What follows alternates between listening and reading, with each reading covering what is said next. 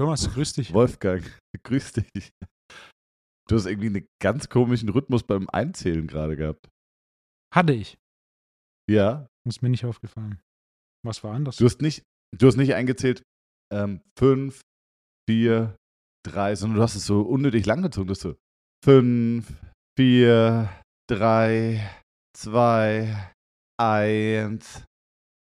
Thomas, wie geht's dir? So. Sehr gut. Ja. okay.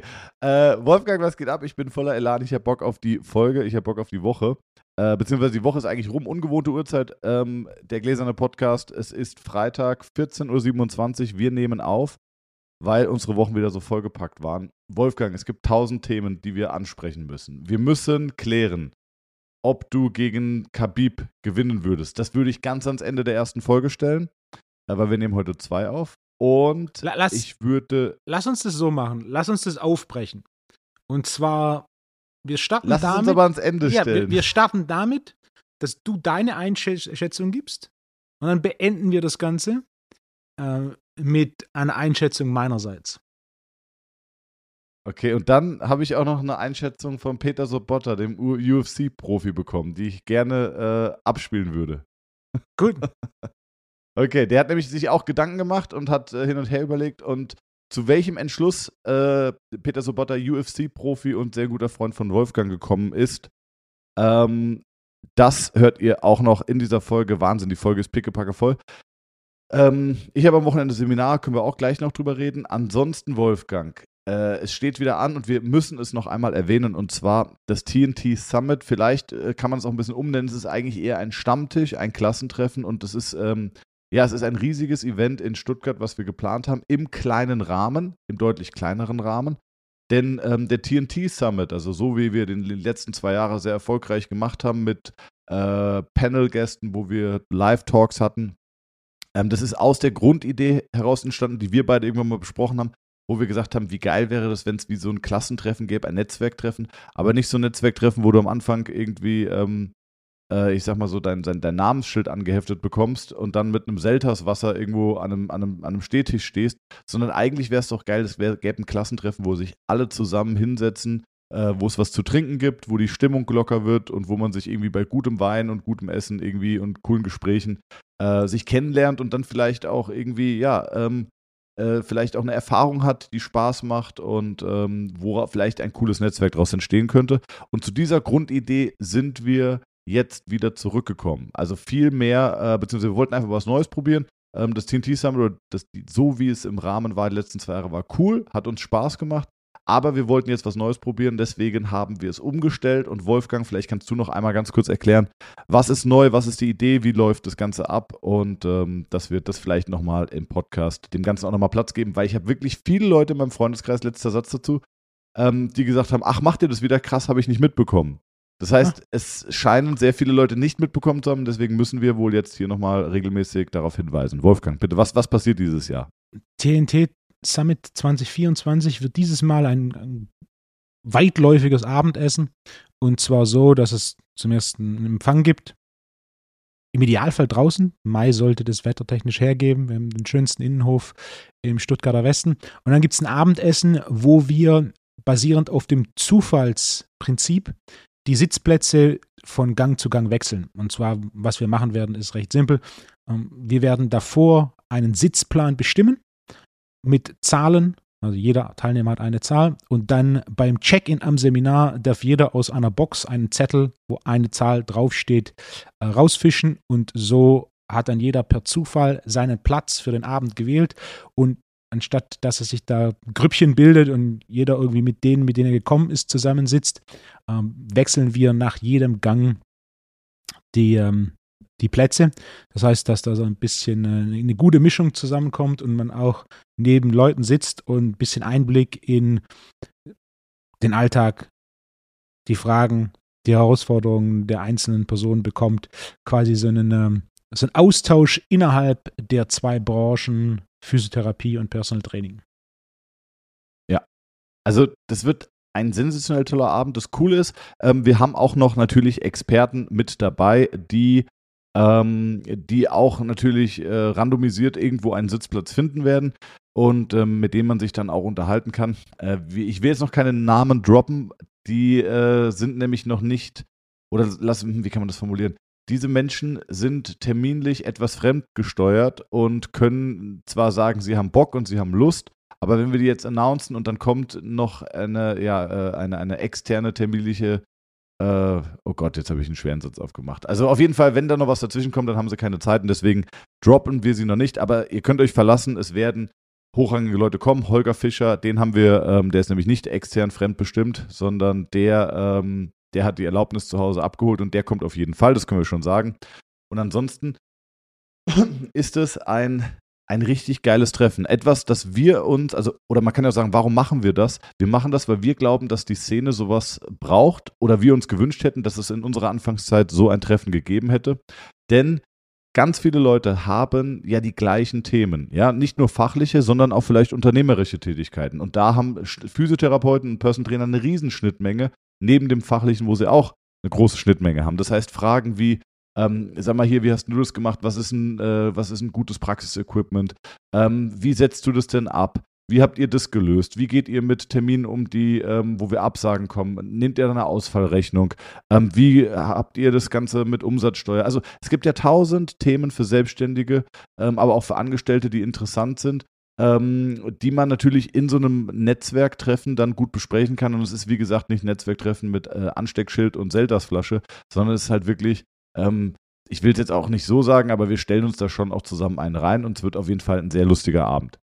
Genau, das dazu. Und was man vielleicht auch nochmal sagen muss, äh, was kostet der Spaß, Wolfgang? Ticket ist 199. 199 und das kann jeder bei der Steuer absetzen. Das muss man auch nochmal sagen. Äh, das heißt, nicht nur die Selbstständigen, sondern auch die Angestellten dürfen dieses Event, Netzwerktreffen bei der Steuer absetzen und damit kostet es schon mal nur noch die Hälfte. Das heißt, 100 Euro für ein geiles Abendessen und ihr kennt Wolfgang und Wolfgangs Küchenzauber und ihr kennt Wolfgangs Champagnerlaune. Das heißt, wenn der Kerl äh, mit seinem Namen dafür steht, dass das Essen und das Trinken gut ist, wird es sensationell. Also 100 Euro für ein sensationelles Abendessen plus ein Netzwerktreffen von wirklich coolen Leuten. Äh, das ist wirklich ein Schnapper und deswegen ähm, Genau, deswegen jetzt äh, auf jeden Fall nochmal zuschlagen. Alle Infos dazu auf der Seite vom ypsi.de. Rechnerisch sind es auch nur etwa 80, denn 199 ist brutto. Das heißt, ah, genau. Das heißt, Mehrwertsteuer geht erstmal weg und dann noch die, also 80 Euro. Genau. Unter www.ypsi.de .de oder .com? .de, ne? .de. .de könnt ihr es finden oder unter www.ypsi.de. Da findet ihr fast genau die gleiche Seite auch. Sehr cool. Ich freue mich drauf. Hat, hat, der Gag kam überhaupt nicht an. Wolfgang, was würdest du schätzen? Warte, lass mich kurz meine statistische Stimme bekommen. Wolfgang. Na, ich stelle sie dir, als würdest du mir die Frage stellen. Wolfgang. Basierend auf deiner Erfahrung, wie viel Prozent aller Menschen, die dich kennen, sagen YPSI und wie viele sagen YPSI? Über 90 Prozent sagen YPSI. Ja. Würdest du das sagen? Ja. Ähm, ich würde an der Stelle vielleicht sehr gerne die Fanpage nutzen, eine Umfrage zu machen zu, was sagt ihr, YPSI, also YPSI oder YPSI und dann müsste man jetzt den Umlaut schreiben, das heißt YPSI. Genau. Das, diese Umfrage würde mich tatsächlich interessieren, Wolfgang. Sehr gerne. Also vielleicht, äh, das schreibe ich mir jetzt nochmal ganz kurz hier irgendwo auf. Genau hier. Das heißt, die Fanseite Fanseite mit Umfrage. Ähm, und dann soll er uns verlinken und dann reposten wir das und dann kann man auf der Fanseite darüber abstimmen. Fände ich sehr gut. Perfekt. Vielleicht kann auch die Fanseite nochmal kurz eine Verlinkung zu den Tickets vom TNT Summit 24 machen. Siehst du, haben wir doch schon das Organisatorische fast alles abgehakt, Wolfgang. Ähm, wie geht's dir? Was gibt's Neues? Was ist alles Neues passiert die Woche? Oder was steht an jetzt noch die Woche? Mir geht's sehr gut. Was noch ansteht nach dem Podcast ist tatsächlich nur noch zwei Dinge. Äh, zum einen nehmen wir die letzten zwei Videos für das YPSI-Tool Online-Seminar auf. Wie schon letzte Woche angekündigt, haben wir da jetzt quasi eine Lösung gefunden. Ähm, der Punkt war der, dass die Firma, die die Tools herstellt, das ist Handarbeit, aus Holz den Betrieb einstellt Und äh, entsprechend haben wir quasi noch den Rest Tools. Und da war jetzt die Überlegung, wie kriegen wir das hin, sodass quasi jeder, der will, eine Chance hat, ohne dass es terminlich gebunden ist. Und die Lösung, die wir jetzt haben, sind äh, vier Vorlesungen zur Theorie hinter dem Tool, Funktionen, Vorteile, die verschiedenen Techniken. Und dann haben wir 14 Demonstrationen zur Optimierung verschiedener Bereiche plus ein ähm, geschlossenes Forum, wo dann nochmal zumindest ein bisschen Praxisbezug besteht, dass man entweder Fragen stellen kann oder natürlich auch gerne Videos davon, wie man es selbst verwendet, äh, mit entsprechend der Frage, gib Feedback oder spezifischeren Fragen. Und was ich ebenfalls noch anbieten werde, ist quasi jeder, der das Seminar gemacht hat und hier vor Ort ist, ob für einen Termin, Konsultation oder für ein Seminar, äh, kann da gern auch nochmal persönlich nach Feedback fragen. Und so haben wir eine Lösung gefunden, wo etwas, das eigentlich von der Praxis lebt, äh, sehr gut dann doch noch online gepackt wird, sodass wir im Endeffekt sind es 19 Tools, die wir da noch übrig hatten. Davon ist jetzt auch schon äh, einiges weg. Ähm, wir zur Verfügung stellen können, ohne diese zeitliche und örtliche Bindung. Und wir quasi so, ja, ein Abverkauf ist, ja, das ist am Ende vom Tag. Ist leider etwas, das wir nicht weiterführen können. Die Tools sind Handarbeit und äh, so wie der, er das gemacht hat, da einen Ersatz zu finden, der jemand, der wieder dieses Tool herstellt, das dann funktioniert nicht, äh, machen wir nicht. Äh, dementsprechend ähm, die letzten zwei, zwei Vorlesungen, wir sind eigentlich schon durch mit den Vorlesungen. Es ging jetzt alles schneller diese Woche als geplant. Aber zwei müssen wir tatsächlich äh, neu aufnehmen, weil einmal die Füße, die relevant sind, leicht abgeschnitten sind und einmal die Hand, die relevant ist, leicht abgeschnitten ist. äh, ne, du hast einen relativ großen kenn Rahmen. Ich, kenn ich. Du hast einen relativ großen Rahmen, aber wenn du dann halt einen Schritt näher an die Kamera läufst, sind auf einmal die Füße weg. Und wenn du halt dann doch lange Arme hast, ähm, dann ist halt, wenn du einen Überkopftest machst, ist auf einmal die Hand weg. Das war dann so ganz äh, beim Schneiden, beim Schneiden ist Hamza das aufgefallen. Und dementsprechend die beiden nehmen wir noch auf. Dann ist das Ding rund. Ist auch schon alles geschnitten. Ist auch dann quasi, heute ist Freitag, am Montag kommt die Folge. Ähm, spätestens Montag um die Mittagszeit haben wir, haben wir alles online gestellt. Die, die schon Zugang gebucht haben, die kriegen dann auch laut aktuellem Plan am Montag schon. Ursprünglich war geplant, auf Ende Februar alles fertig zu haben. Aber das ging jetzt doch tatsächlich ähm, schneller. Einige offenen Fragen waren sehr schnell beantwortet und dementsprechend haben wir das Ding rund gemacht und ist jetzt schon ab, also ja, was haben wir jetzt? Ende Januar ist dann schon, ist dann schon alles, ähm, alles online. Ich freue mich auch darauf, auch zu sehen, dass das erste Mal, dass ich etwas, das eigentlich so von der Praxis und von der Anwendung lebt, basierend auf der Erfahrung die ich gemacht habe. Was habe ich den Kurs jetzt gegeben? Zehnmal, achtmal, zehnmal, denke ich, ein mhm. Toolseminar gegeben. Habe ich das, was an Fragen natürlich immer aufkommt und das, was an Hürden aufkommt, äh, mit, mit eingebaut in ein Online-Seminar, um so, so, so, so praxisnah wie möglich zu sein. Und die Frage, die dann irgendwann aufkommt, ist natürlich auch, was das von der Praxis lebt, das du aber pausieren kannst und nochmal anschauen kannst. Da ist die Frage, inwieweit der Nachteil, nicht tatsächlich vor Ort zu sein, tatsächlich aufgewogen oder übertroffen wird von dieser Option, dass man sich nochmal anschauen kann, nochmal anschauen kann. Das ist so ein Punkt, da bin ich tatsächlich sehr gespannt aufs Feedback. Da bin ich auch sehr gespannt, ja. wirklich. Also, weil ähm, wir haben auch mal überlegt, die Basisseminare zu digitalisieren, weil auch wirklich viel Nachfrage danach kam. Ähm, vor allem, weil wir das Basisseminar 1 als Grundvoraussetzung für die Advanced-Seminare setzen und das tatsächlich sehr sinnvoll ist. Ähm, hatten wir nämlich jetzt, ist jetzt noch ein bisschen anderer äh, Schwung, ähm, Entschuldigung dafür, aber wir hatten jetzt, bevor wir dieses Basisseminar 1 als Voraussetzung angegeben hatten, hatten wir noch ein paar Buch Leute, die schon das Advanced-Seminar gebucht hatten, ohne das Basisseminar. Also, we weißt du, was ich meine? Genau, und ähm, die sind da noch mit reingerutscht und, äh, und da hast du einfach gemerkt, dass die von der Denke und dem System nicht wirklich so schnell eingestiegen sind und aus dem Seminar bestimmt nicht 100% mitgenommen haben. Ähm, das war trotzdem ein erfolgreiches Seminar, aber ich glaube, dass der Takeaway viel, viel, viel, viel größer ist, wie gesagt, wenn du das Basis hast. Deswegen haben wir es als Voraussetzung genommen. Und dann war auch oft die Frage, ey, das ist alles cool, aber könntet ihr das nicht digital auch anbieten? Ähm, und ich bin mal gespannt, was du sagst. Wenn du jetzt sagst, ähm, du bist ja, du bist ja, äh, du bist ja, wie soll ich denn sagen, in vielen Dingen ein Vorreiter für das, was ich tue. Und wenn du mir jetzt sagst, ey, das funktioniert super und die Resonanz ist mega, dann würde ich vielleicht nochmal darüber nachdenken, die Basisseminare zu digitalisieren. Mal gucken. Schauen ein mal. wichtiger Punkt, der oftmals bei Seminaren unterschätzt wird, ist dieses wir, wir hatten es jetzt zum Jahreswechsel wieder. Theorie, von der Theorie zur Praxis. Gerade Themen, wo ein relativ breites Spektrum oder eine breite Basis an Wissen notwendig ist, es umzusetzen. Hautfaltenmessung ist so ein Klassiker.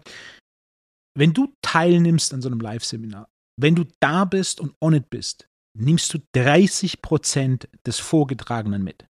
Das heißt, zum einen bin ich natürlich gezwungen, wie Dinge, die sehr wichtig sind, zu wiederholen. Das erhöht natürlich die Wahrscheinlichkeit, dass du es mitnimmst, deutlich. Aber es lebt natürlich auch massiv von der Vorbereitung, von der Nachbereitung und definitiv auch von der Anzahl an Notizen, die, ähm, die du machst. Also ein, ein Thema, mhm. das wir immer oft fragen, so, hey, habt das Seminar gemacht? Da war noch eine Frage, die offen war. So, oh, oder hier dieses Thema, das, das, ähm, das wurde nicht beantwortet. Und das ist eigentlich fast immer so, das wurde besprochen, ähm, teilweise sogar in den Unterlagen drin, aber du hast in dem Moment die Informationen nicht aufgenommen. Das kann verschiedene Gründe haben. Zum einen vielleicht ne, hast du dir über irgendwas spezifisch zum Seminar gemacht, zum anderen vielleicht hast du dir darüber Gedanken gemacht, was du heute Abend zu Abend isst oder hast dir Gedanken gemacht über irgendwas anderes, halt an dem Punkt, an dem du denkst, ist es für die meisten schwierig, dann noch zuzuhören. Und das ist eine Hürde, die du vor allem hast, wenn es, wenn es eine, eine dichtere oder wenn es eine hohe Dichte an technischen Informationen gibt oder technischen, theoretischen Informationen gibt. Also in der Praxis überbrückt man das recht gut, ähm, da eben dieses Ich muss es machen automatisch bedeutet, ich bin da und somit die, die Aufnahmefähigkeit entsprechend steigt.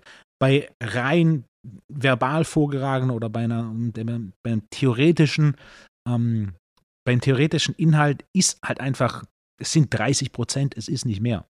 Was einfach zu wenig ist. Und eine der Dinge, die wir eben machen, ist vorbereitungstechnisch, dass wir für bis auf Modul 1 für alles äh, online Teile haben zur Vorbereitung, um da schon eine gewisse Basis zu klären und das dann auch zur Nachbereitung zu nutzen. Weil die, die große Frage, also zum einen, was ich grundsätzlich Teilnehmern empfehle, äh, du musst alles tun, was dafür sorgt, dass deine Aufmerksamkeit und deine Aufnahmefähigkeit auf Maximum ist. Also Essen, Frühstück, das deine Aufnahme, Aufnahmefähigkeit und ähm, deine Konzentrationsfähigkeit maximiert. Das ist für die meisten äh, Fett und Protein, für manche aber auch äh, Kohlenhydrate. Dann verwende Supplements, die einen positiven Effekt auf deine kognitive Leistungsfähigkeit haben. Guck, dass das Mittagessen so gestaltet ist. Guck, dass du deinen Abend so gestaltest. Also ich würde es zum Mittagessen nicht um die Ecke einen Burger mit Süßkartoffelpommes essen, äh, solange du da von dem Mittagessen nicht eine Stunde später voll da bist und maximal aufnahmefähig bist. Genauso würde ich jetzt nicht abends irgendwie noch in die Stadt gehen und erst um eins im Bett sein, wenn du am nächsten Morgen aufnahmefähig sein willst. Das sind der Nachteil von, der, der Vorteil von dieser Art von Ausbildung, die wir beide anbieten, sie ist super konzentriert. Das heißt, mit wenigen Tagen im Verhältnis zu einer klassischen Ausbildung hast du eine sehr hohe Dichte an Informationen was es zu einer sehr, sehr effizienten Ausbildung macht. Gleichzeitig hast du halt auch den Nachteil, dass es wenige Tage sind, an denen du maximal Informationen auf- und mitnehmen musst, um da wirklich was rauszuholen. Wenn du an vier Tagen, einen halben Tag einfach quasi nicht da bist und an den anderen ähm, dreieinhalb Tagen quasi nur 30 Prozent aufnimmst, dann ist natürlich diese Effizienz, die so ein Angebot bietet, dahin. Das heißt, ja. zum einen guck das gerade Ernährung, Schlaf, Supplements sind, sind drei essentielle Dinge, die einen massiven Einfluss haben auf die Fähigkeit, Informationen aufzunehmen und zu verarbeiten. Ähm, dann Vorbereitung, Nachbereitung, also so ein Klassiker. Äh, was ich früher gemacht habe, ist, ähm, als ich bei vielen Seminaren war, ich habe immer auf Papier mitgeschrieben und ich habe nicht sortiert und nicht geordnet während dem Seminar, sondern voller Fokus war alles mitschreiben. Es ist, ein Seminar ist kein Ort, wo ich entscheide, ob das jetzt wert ist mitzuschreiben oder nicht. Nee, nee, nee. Ich schreibe alles mit. Und dann am Abend habe ich grundsätzlich alles abgetippt und habe dann zuerst mal so ein bisschen vorsortiert. Und dann habe ich es nochmal durchgearbeitet und auch teils die wichtigsten Punkte in Fettschrift gemacht, um so dann ein bisschen zu sortieren. Ich habe nichts gelöscht, aber in Fettschrift. Und dann hatte ich quasi ähm, Unterlagen, die Zusammenfassungen, super effiziente Zusammenfassungen waren, der, der Inhalte von so einem Seminar und gleichzeitig durch dieses, du hast es tagsüber einmal, abends tippst du es direkt ab und dann gehst du es regelmäßig durch. Das erhöht diesen Prozentsatz dessen, was du tatsächlich aufnimmst, massiv. Und gerade Ja, plus du hast ja noch Leute um dich herum, die quasi äh, ja das Gleiche machen und mit denen du die Themen auch in der Mittagspause nochmal durchsprichst, ungeklärte Fragen aufgreifst, äh, eigene Erfahrungen austauschst zu den Themen. Ähm, ich glaube, dass das auch nochmal einen Einfluss, warum du bei Ja. sowas viel mitnimmst. das sind zwei Punkte für mich. Holt Ja. das Maximale raus, wenn ihr so an so Seminaren teilnehmt. Und dann der zweite Punkt, und das ist etwas, wo wir uns auch mehr und mehr Gedanken gemacht haben, was können wir noch zusätzlich anbieten, dass es einfacher macht, mehr rauszuholen und gleichzeitig auch den Transfer in die Praxis noch effektiver zu gestalten. Wolfgang, apropos Transfer in die Praxis. Erstmal vorab, gibt es einen Hamza Frag? gibt denn, haben sie gefragt? Oha, okay. okay. Ähm, dann ist die Frage, komm, mach das Hamza fragt. Und dann stelle ich dir noch eine Frage von einem Zuhörer. Und dann können wir vielleicht, wobei ich weiß nicht, ob die Zeit noch reicht für das, äh, für unser MMA-Gespräch oder ob wir das lieber in die nächste Folge Wir schieben. können es ja aufteilen. Halb, halb. Okay. Ähm, also, Hamza fragt. Und jetzt bitte nichts mit Döner oder irgendwelchen Nein, nein, nein. Schasch Viel, Schaschlik-Spiel viel, viel, äh, ein- Spießen. viel einfacher. Hamza fragt, Thomas, was war die erste Hamza fragt in der Geschichte Fuck. des Hamza fragt? Fuck. Okay, das ist auf jeden Fall eine Frage, die ich schon wieder sensationell finde. Was war die erste? Ja. Warum kamen wir auf Hamza fragt? Ein Freund von mir war am Sonntag ähm, zum Mittagessen da und dann, dann kam irgendwann so die Frage auf, so er, er hört jetzt auch regelmäßig den Podcast und er hat jetzt auch schon viele alte Folgen gehört. Aber wie kam eigentlich dieses Hamza fragt zustande und was war das ist die eine gute Frage, das weiß nicht mal ich. Wie, was war die erste Frage von Hamza fragt? Was war denn die Hamza fragt? Aber ist dir auch mal aufgefallen, wie dumm der ist? Also wie, der hat ja nur Fragen den ganzen Tag. Ich finde es krass. Was, Ja. der Hamza ist so, auch mal ein bisschen mehr lesen. Weißt du? Nee, Spaß, liebe Grüße, Hamza. Was, warum kam denn Hamza fragt in, in diese.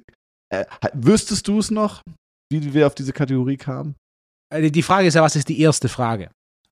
Okay, Ja. d- lass mich da noch kurz drüber nachdenken. Aber weißt du noch, warum wir auf diese Kategorie kamen? Wir waren auf der Suche nach so, nach so ähm, Kategorien für den Podcast und dann war so ein bisschen diese Idee eines Fun Facts beziehungsweise eine, eine Alltagsfrage. So hat es ja eigentlich angefangen, ist ja deutlich mehr in diese Fun Fact Richtung abgedriftet.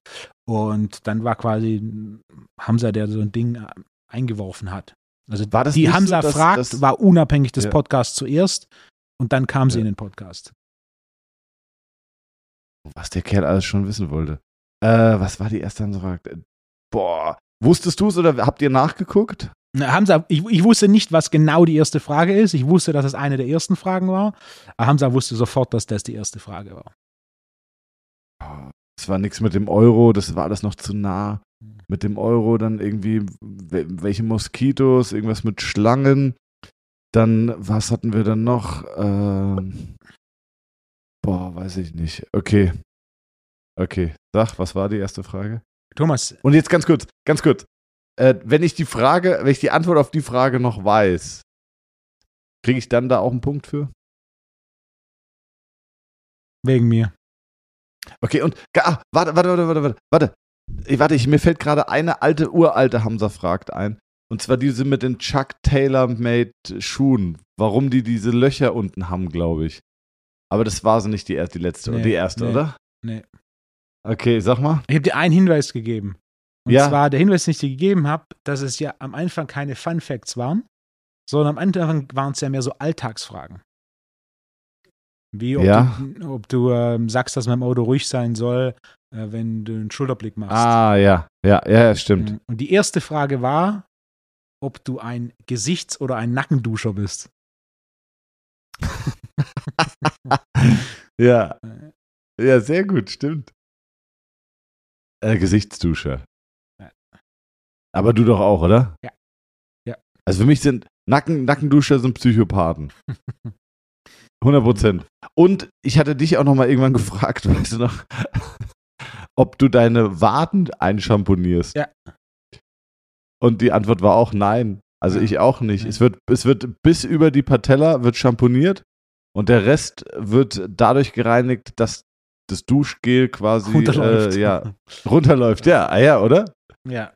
Ja. Also wer Waden einschamponiert, ist auch ein Psychopath. Ja, ich, ich habe ich hab tatsächlich damals gesagt, ich schamponiere sie, wenn es eine lange Grappling-Einheit war, dann schamponiere ich tatsächlich auch die Waden. Ja, okay, das verstehe ich, das verstehe ich. Ich muss auch sagen, ich bin, ähm, ich habe ja immer bei uns in der Praxis trainiert und äh, da sind die Geräte ja alle picobello sauber. Aber jetzt in dem Gym, wo ich trainiere, da musst du nach dem Training die Hände waschen. Und wenn du die Hände wäschst, Ja. ey, Wolfgang, ey, dieser Schaum, Ja. wirklich, also das ist auch, ähm, also selbst wenn du dreimal gegen Corona geimpft bist und viermal Corona hattest, selbst diese Immunabwehr und Abhärtung bringt dir nichts gegen dieses Gym, weil das ist wirklich der absolute Wahnsinn, wie dreckig deine Finger sind. Ich glaube, Kinder aus dem Kindergarten haben, sauber, haben, haben saubere Hände als ich nach dem Training in diesem Gym. Mache ich tatsächlich auch. Ja. Das letzte, letzte, bevor ich das Gym verlasse, ist einmal auf Toilette Hände waschen. Ja, weil das ist, ich denke dann immer so, ich bin, ich bin echt nicht so super picky, aber das geht gar nicht. Ich denke dann immer, oh, wenn ich damit mein Lenkrad anfasse oder mir ins Gesicht fasse. Ich glaube, wenn ich mir ins Gesicht fasse, verliere ich instant 40% Sehkraft. ähm, ja. Gut, Wolfgang, ich habe eine Frage und zwar von Moritz Obert. Liebe Grüße an der Stelle. Ähm, der hat nämlich einfach wirklich mal, ist einfach mit einer guten Podcast-Frage in die DMs auf Instagram geslidet. Und dann habe ich gedacht, ey, weißt du was? Äh, MoOB, die Frage ist so quick und äh, easy und schön. Ähm, die nehme ich jetzt einfach mal auf. Und zwar, Wolfgang, kann sein, dass wir es besprochen haben. Normales Kreuzheben versus Sumo-Kreuzheben. Vor- und Nachteile von beiden Übungen. Ich glaube, wir hatten es schon mal, aber vielleicht können wir noch mal ganz kurz in vier, fünf Sätzen runterbrechen, was die Vor- und was die Nachteile sind. Das ist eine schöne Frage, denn, denn sie spiegelt sich sehr gut mit ähm, den Vor- und Nachteilen der Kniebeuge und der Powerlifting-Kniebeuge. Äh, Hm. Sumo-Kreuzheben hat am Ende vom Tag einen Vorteil. Dein Weg ist kürzer. Das heißt, wenn du Powerlifting machst, wo es darum geht, das Gewicht vom Boden zu einer gestreckten Hüfte zu bewegen. Je breiter du stehst, desto kürzer der Weg. Insbesondere wenn du jemand bist, der längere Beine hat, ist das Sumo-Kreuzheben grundsätzlich von Vorteil. Je kürzer deine Beine, vor allem im Verhältnis zu den Armen, desto weniger entscheidend ist oder desto geringer der Vorteil von Sumo-Kreuzheben. Das heißt, Sumo-Kreuzheben hat im Ende vom Tag ein einziges Szenario, in dem es wirklich von Vorteil ist. Und, und das ist das, dass du beim Powerlifting basierend auf deiner individuellen Biomechanik durch den viel breiteren Stand einfach einen großen mechanischen Vorteil hast, der von in erster Linie von langen Beinen lebt. Okay. Das, und das war es auch schon. Also du rekrutierst nicht mehr Gesäß, du, ne? ja, du rekrutierst ein bisschen mehr Adduktoren, aber das ist mehr Stretch als tatsächlich Rekrutierung. Ähm, Mhm. Es ist, was das Sportspezifität angeht, also in welchem Sport äh, entwickelst du Kraft in der Hüftextension mit so einem breiten Stand? Keinem. Und so weiter. Also Sumo-Kreuzheben ist, ist auch ist so eine Übung, die einfach, weil sie anders war, sicherlich populär wurde. Äh, Sie, sie wurde ursprünglich populär gemacht im, im Powerlifting, weil er eben da ist, der, der große Vorteil ist dieser wesentlich kürzere Weg. Es ist halt das gleiche Spiel, warum die, ähm, die Powerlifting-Kniebeuge in ihrer Variante der Powerlifting-Kniebeuge mit Anzug so einen extrem breiten Schritt hat. Oder bre- extrem breiten Stand hat. Denn ähm, wenn du ohne den Anzug so einen breiten Stand machst, das zerfetzt dir die Hüfte. Weil der Anzug gibt dir so viel Stabilität in der Hüfte, dass du eben mit so einem breiten Stand einen wesentlich kürzeren Weg hast von gestreckter Hüfte zu Oberschenkel äh, horizontal und wieder hoch. Und äh, das Beispiel hatte ich, hatte ich schon mal genannt, deswegen für alle, die sich noch erinnern können, sorry für die Wiederholung. Äh, als ich bei Westside Barbell in, in Columbus, Ohio war und Louis Simmons mir den Box Squat oder die Powerlifting-Kniebeuge, die dafür ausgelegt ist, dass du einen Squat-Suit trägst, beigebracht hat, waren meine Zehen komplett unter den Seitenstangen des Racks. So breit Ja. war der Stand. Krass. Äh, Und dementsprechend ist halt auch der Weg ein sehr kurzer. Und das ist ja ein bisschen die Grundidee des Powerlifting. Beim Powerlifting geht es ja nicht darum, wer der, Stär- wer der Stärkste ist, sondern Powerlifting geht es darum, wer kann am meisten Gewicht bewegen über einen definierten Bewegungsradius. Und beim Bankdrücken ist es Aber- gestreckter Ellbogen, Brust. Beim Kreuzheben ist es äh, Boden, gestreckte Hüfte. Und beim Kniebeugen ist es gestreckte Hüfte, Oberschenkel, ähm, horizontal. Und ja, es gibt je nach Verband hier ganz leichte Abweichungen. Die Grundidee ist die gleiche. Hätten dann nicht extrem kleinwüchsige Menschen einen Vorteil? Ja. beim Kreuzheben? Boah, wie heißt, Und hätten es gibt so einen extrem Russen, kleinwüchsige Menschen oder die, die auch noch einen Spagat können. also ein einfaches Beispiel größeren ist Ed. Ed Cohen. Ed Cohen hat Ja. sehr kurze Beine, einen langen Torso und super lange Arme. Dementsprechend hat er mit 100 Kilo über 400 Kilo Kreuzheben gemacht. Also er hat über vierfaches Körpergewicht Kreuzheben gemacht. Ähm, gleichzeitig Ja. war aber nie ein besonders guter Bankdrücker, weil natürlich die langen Arme beim Bankdrücken ganz schlecht sind. Ähm, Das heißt, Okay. äh, Ah. individuelle Mechanik in jedem Sport spielt individuelle Mechanik eine Riesenrolle. Wenn du groß bist, aber einen langen Torso hast und kurze Beine hast, dann kannst du das halt mit Basketball, Volleyball, Dreisprung, Hochsprung und so weiter kannst du einfach vergessen. Ja. Oder wenn du, wenn du Gewichtheber bist und halt super lange Arme und super lange Beine hast, ist es dann einfach ein großer Nachteil. Wenn du jemanden wie Saim, äh, Naim, nicht Saim, Naim Sulemanolu anschaust, der hat einfach, der, hat den, der war winzig und hatte gleichzeitig noch einen langen Torso, kurze Arme, kurze Beine. Dementsprechend war auch der Erste, der dreifaches Körpergewicht umgesetzt und gestoßen hat. Ähm, Die Mechanik spielt vor allem in der Elite, was dein gene- genetisches Potenzial angeht, eine, eine große Rolle. Ähm, Der wichtige Punkt bei sowas wie Sumo-Kreuzheben ist, es geht hier um die Disziplin, die in diesem Sport erwartet wird. Es geht nicht darum, grundsätzlich Kraft oder Muskel aufzubauen. Und wenn man auch das Beispiel Ed Cohen nimmt, der hat grundsätzlich ähm, nur in der Wettkampfvorbereitung, das waren für ihn zwölf Wochen, die klassische Powerlifting, Kniebeuge, Low Bar und hüftdominant gemacht und hat in den anderen zwölf Wochen, die üblicherweise zwischen Wettkampfvorbereitungen waren, grundsätzlich Handel höher, aufrechter bleiben, tiefer runtergehen gemacht, um da so eine gewisse Balance zu schaffen. Also finde ich, äh, war auf jeden Fall eine wirklich gute Frage, die einfach mal ganz kurz in diesen Podcast reingeschneit ist. Ähm, deswegen, da wir auch immer gerne interaktiv sind, schreibt uns gerne eure Fragen. Wir nehmen auf jeden Fall Fragen immer wirklich herzlich gerne auf in dem Podcast. Ähm, vielen Dank, Mo. So. Sollen wir die Folge noch rund machen mit deiner Einschätzung zu diesem äh, Match? Ja, da machen wir doch die Folge kurz rund und zwar, ähm, dann müssen wir aber auf mein Kommando, Wolfgang, die Frage auch, äh, die, die Folge auch wirklich beenden. Also wenn ich jetzt die, wenn ich die jetzt abmoderiere, dann darfst du nicht noch irgendwie ähm, da reingrätschen, okay? Mm, Wenn du, wenn du so schon fragst, dann, ähm, dann vermute ich, dass ich da reingrätschen sollte. Nein. Ey, Wolfgang, wir haben Trust-Issues, Alter. Es ist 24. Vertrau mir doch mal. Ja, Ähm, nee, wenn du, nein. Ja, ich Oder- mal, oder- äh, unter Berücksichtigung äh, aller äh, mir äh, zur Verfügung stehenden Fakten der aktuellen Sachlage muss ich sagen, äh, glaube ich nicht. Oder dann drehen wir das um und ich, ich mache ein paar Punkte, weil grundsätzlich das sind Nee, das wird. Nee, nee, nee, nee, weil das wird lang. Nee, nee, wird Wolfgang. nicht lang. Das weiß ich. Wenn- doch, doch, doch, doch, doch, Wolfgang, das wird lang, das weiß ich. Also, also, ich glaube. pass auf, ich, äh, ich, ich, ich, ich mach mal. Ich, ich, ich, ähm, die Frage der letzten Folge war ein Grappling-Match nach Jiu-Jitsu-Regeln, Khabib gegen mich ähm, und Khabib hat einen Arm auf dem Rücken festgebunden.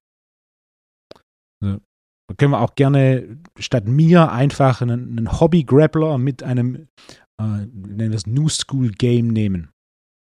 Und das ist ein schönes Beispiel, denn ein Riesenfaktor, den man hier beachten muss, ist Hand auf dem Rücken. Heißt nicht nur Hand auf dem Rücken, sondern heißt auch Arm weg. Äh, Und keinen Arm zu haben, also Hand greifen, ist natürlich ein Thema, aber keinen zu Arm zu haben, ist natürlich auch ein großes Thema an, ähm, an Stabilität bzw. Balance. Und der andere Punkt ist, ist dieses Thema sportübergreifende Leistungsfähigkeit. Man könnte es auch als den Ole Bischof-Effekt benennen. Ole Bischof, erinnerst Mhm. du dich noch?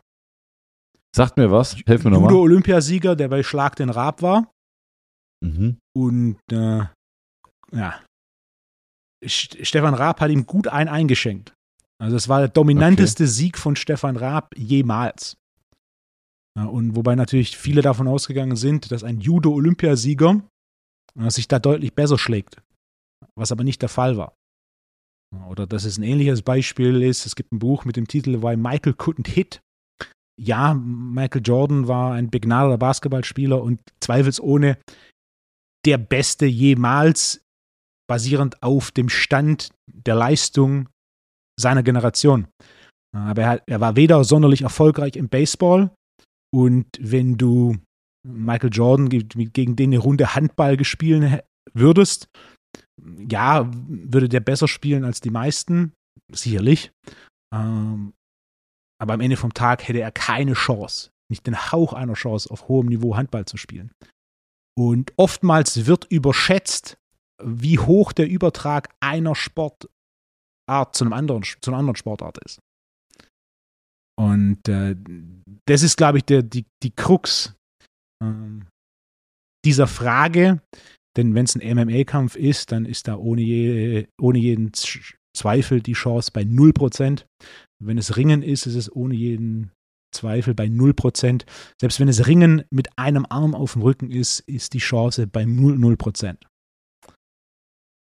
Okay. So viel als, ähm, als Anregung mit etwas mehr Informationen, denn ich habe die Frage tatsächlich ein paar Leuten gestellt und äh, in allen Fällen, bis auf zwei Fälle, in allen Fällen war es notwendig, etwas Zeit zum Nachdenken zu geben, um äh, die Grundkonstellation zu verstehen. Wolfgang, hast du ihnen Zeit zum Nachdenken gegeben oder hast du sie bedrängt? Nee, nee, ich habe ihnen kurz Zeit zum Nachdenken gegeben und dann habe ich ihnen einen, einen, weiteren Punkt hingeworfen, der dann Zustimmung gefunden hat. Und dann habe ich wieder einen weiteren Punkt hin, hingeworfen, der dann Zustimmung bekommen hat. Also, äh, das Interessante an sowas ist, man unterschätzt ja grundsätzlich den Skill-Faktor im Übertrag zwischen Sportarten. Und, also, mhm. na, Beispiel 100-Meter-Sprinter, äh, wenn du 100-Meter-Sprinter Fußball-Bundesliga in, in Mannschaft packst, klar kann der schneller rennen als alle. Ähm, kann der schnell, schneller rennen mit Richtungswechsel, sieht schon wieder anders aus, wird aber trotzdem noch alle schlagen. Aber wenn halt der Ball kommt, dann ändert das halt alles und dementsprechend nennen wir einen 100-Meter-Sprinter, der ein erfolgreicher Fußballer wurde. Äh, ja, ist der 100-Meter-Sprinter ein herausragender Athlet, aber dieser Übertrag ist nicht besonders hoch. Und, und ja, deswegen ist eine gute Frage. Ich würde das mal jetzt so stehen lassen. Und ähm, dann haben alle die sich für das Thema mehr interessieren, mal eine Woche Zeit, sich darüber Gedanken zu machen. Und dann äh, greifen wir das Thema in der nächsten Woche wieder auf. So, so nämlich. Also Wolfgang, Tommy. Ähm, eine gute Woche wünsche ich dir und ich freue mich schon auf, also wir machen ja jetzt sofort weiter, aber ich freue mich äh, ähm, im Podcast-Jargon schon auf nächste Woche. Ciao und gute Woche.